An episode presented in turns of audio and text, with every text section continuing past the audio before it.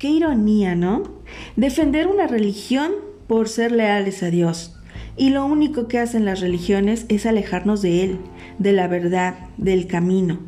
¿Crees en Dios Padre, Dios Hijo y Dios Espíritu Santo? Eso es todo lo que necesitas para agradar a Dios. Él no quiere un corazón fanatizado lleno de religiosidad. Él quiere un corazón dispuesto, entregado y obediente, capaz de rendir frutos. Dios no te quiere en una religión lejos de Él. Cada que te hablan de Dios, lo primero que preguntas es, ¿de qué religión eres? Y si no es tu religión, cierras tus oídos, tu corazón, y no quieres escuchar. Deja de pelear con los demás por no pertenecer a tu grupo religioso. No olvides lo más importante que es Dios. Él solo quiere que le sigas, no le defiendas, no necesita tu batalla personal.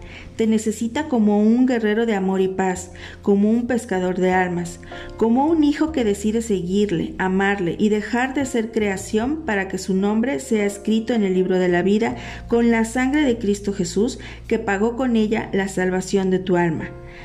Busca las respuestas a todas tus preguntas en la Biblia.